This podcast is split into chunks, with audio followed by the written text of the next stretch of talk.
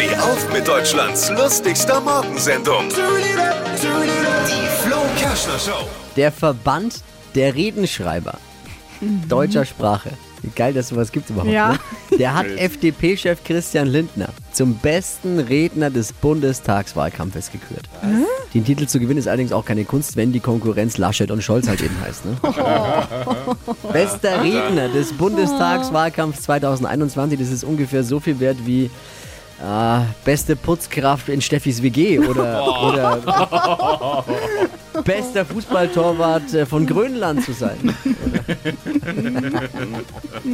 ja, so ist Oh Mann. es. Und Christian Lindner ist der sexiest Politiker 2021. Also zwei Titel, die er da gerade abräumt. Muss ich War aber er ja auch schon mal. zustimmen. Also ich glaube Echt? wirklich von den Politikern her ist er jetzt einer, der noch einigermaßen aussieht.